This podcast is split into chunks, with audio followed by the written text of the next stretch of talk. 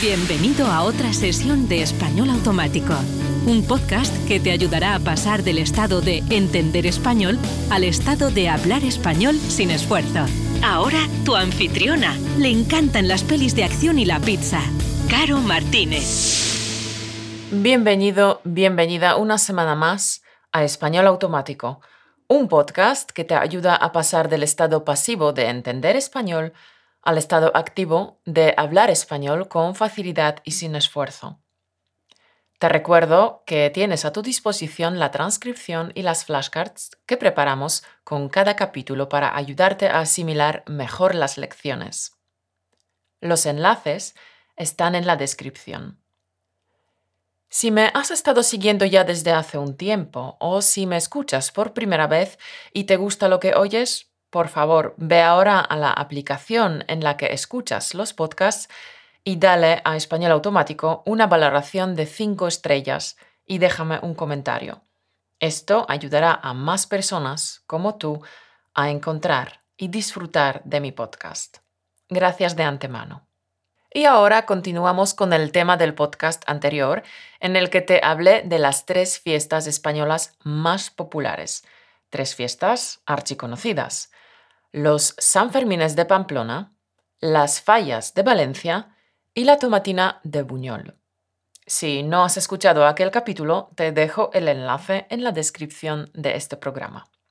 Como bien sabes, los españoles son fiesteros por naturaleza. Una persona fiestera es aficionada a asistir a fiestas.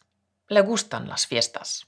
Entonces, los españoles son fiesteros por naturaleza. Por lo que en España fiestas no faltan. Porque si por algo es famosa España, es por sus fiestas. Y si la gran riqueza patrimonial de España también se puede apreciar a través de sus celebraciones castizas y pintorescas. Este es el caso de la primera fiesta de la que te hablaré hoy, muy pintoresca y muy castiza. Feria de Abril de Sevilla. Yo creo que la feria de abril se podría resumir en tres palabras.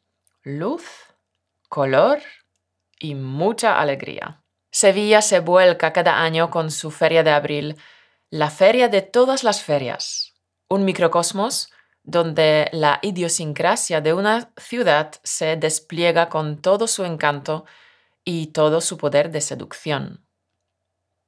La feria de abril es un mundo de sensaciones, Comienza la noche del alumbrao, momento inaugural en el que se encienden las luces del recinto ferial. Alumbrao. Un alumbrado es un conjunto de luces que alumbra o ilumina un lugar.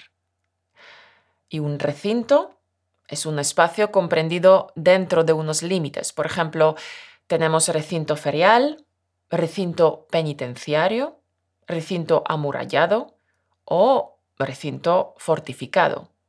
Entonces, la feria de abril comienza con el alumbrao. También esta noche se degusta el tradicional pescadito frito. Si no lo has probado todavía, el pescadito frito consiste en cubrir determinados pescados con harina de trigo y un poco de sal y luego freírlos en aceite de oliva caliente. Es un plato tradicional del mundo mediterráneo, en el sur de Francia, en las zonas costeras de Italia y Grecia, en muchas zonas de España y, por supuesto, en Sevilla. La feria de abril es como una pequeña y engalanada ciudad, un mundo efímero donde las casas son casetas, la iluminación se consigue con farolillos y todas las calles tienen nombres de legendarios toreros. Farolillos es una especie de lámpara esférica de papel plegado que cubre una bombilla. Y una caseta es una construcción pequeña, no habitable, que se usa en las ferias, en las playas o recintos deportivos. Cada año se levanta una colosal portada de entrada al recinto que conmemora algún monumento de la ciudad de Sevilla, la portada se ilumina con miles de bombillas y es el lugar de cita habitual de los sevillanos. La famosa Feria de Abril sevillana se celebra la tercera semana después de Semana Santa, dura una semana y es una fiesta constante. Comida, bebida, baile. Por supuesto, ¿qué se baila en la feria? Las sevillanas. Podemos decir que existe un particular calendario feriante. Hay personas en Sevilla que viven la noche del alumbrado como si se tratase de la noche de fin de año. El encendido de la portada supone, en cierto modo, un año más, un nuevo año cargado de ilusiones y emociones que se desarrollan de forma fulgurante en esa semana. Algo así como si la vida estuviera concentrada en una semana. Tras una semana de fiesta constante, la feria concluye con un gran espectáculo de fuegos artificiales junto al río Guadalquivir. Algunos datos curiosos. La Feria de Sevilla la fundaron en 1846 un catalán y un vasco. El famosísimo traje de flamenca se consagró en Sevilla a partir de la exposición de 1929. La manzanilla es el vino de la feria. Se consumen 1,5 millones de medias botellas. El singular estilo de las casetas fue concebido por el pintor Gustavo Bacarisas. La Feria de Abril cuenta con más de mil casetas. Ya que estamos con el traje de flamenca, te contaré sobre otra fiesta, también en Andalucía, y más concretamente en la localidad de Almonte, en Huelva. Hablo de la Romería del Rocío, que es otra fiesta de interés turístico internacional. Esta celebración, que mezcla religiosidad y fiesta, tiene lugar 50 días después de que finalice la Semana Santa. Cientos de miles de personas acuden de todas partes de España e incluso desde el extranjero para realizar esta peregrinación anual al santuario de la Blanca Paloma, situado en la aldea del Rocío, a 17 kilómetros de Almonte. Más de un millón de personas y casi un centenar de hermandades participan del fabuloso ambiente festivo con que se vive esta romería hasta la aldea del Rocío. Peregrinación es un viaje a un santuario por motivos religiosos. Romería es eh, lo mismo que peregrinación. Hermandad es una asociación de personas religiosas. Bien, tanto la Feria de Abril como la Romería del Rocío son las fiestas populares españolas de mil colores, de mucha vistosidad. La gente hace la romería a caballo, en carreta o a pie, vestida con traje flamenco. Por el día las hermandades avanzan con alegría, entonando cantos y coplas, mientras que por la noche acampan al aire libre y alrededor de una hoguera se organiza una divertida fiesta en la que se canta, se baila y se comparte comida y bebida hasta altas horas de la madrugada. Hay cuatro rutas fundamentales para hacer la romería y todas terminan en el mismo punto, que es, por supuesto, la aldea del Rocío. Según van llegando a la aldea del Rocío, los romeros acampan a la espera de que acudan el resto de las hermandades. El sábado desfilan para presentarse con el estandarte de la hermandad ante la Virgen mientras repican las campanas. El domingo se celebran los actos religiosos y por la noche nadie duerme a la espera del momento más emocionante del fin de semana, llamado el Salto de la Verja.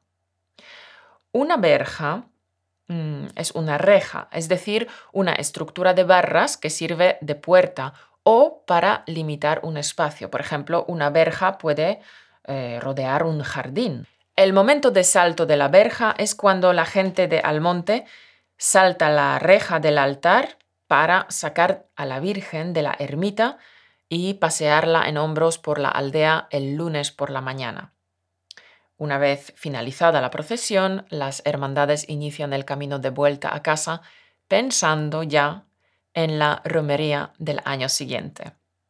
La tercera fiesta más colorida de España para mí es el Carnaval de Santa Cruz de Tenerife. Primero, Tenerife es una de las islas del archipiélago canario.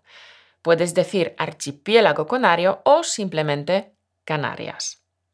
Canarias abarca ocho islas, cinco islotes, ocho roques y el mar. Las ocho islas son Gran Canaria, Tenerife, Fuerteventura, Lanzarote, El Hierro, La Palma, La Gomera y La Graciosa. Vale, ya tenemos clara la geografía de Canarias, entonces pasemos a los carnavales.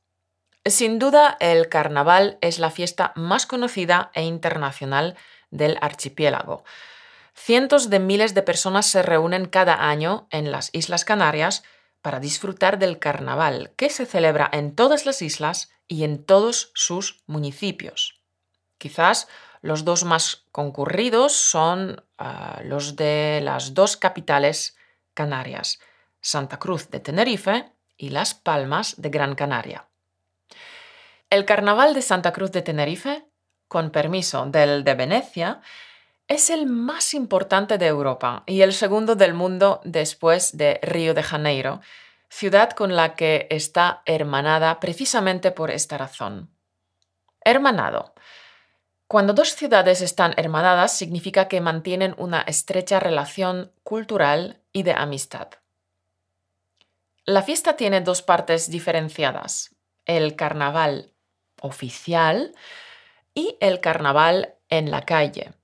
El primero cuenta con más de 100 grupos, con una media de 50 componentes cada uno, más de 5.000 personas que inundan las calles con un espectáculo de luz, sonido y color.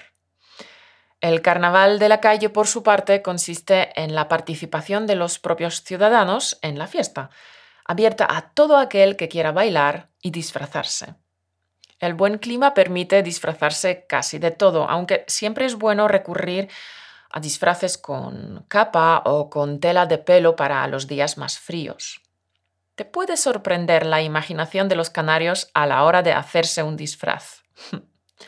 Uno de los pilares de la celebración es la gala para la elección de la reina del carnaval y el sorteo entre decenas de participantes que aspiran a ser elegidas en sus respectivas categorías.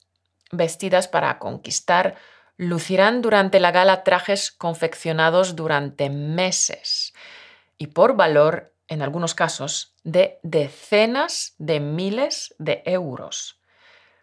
En los muchos talleres de la ciudad, auténticos artesanos de los trajes de carnaval trabajan sin descanso para preparar estos trajes espectaculares.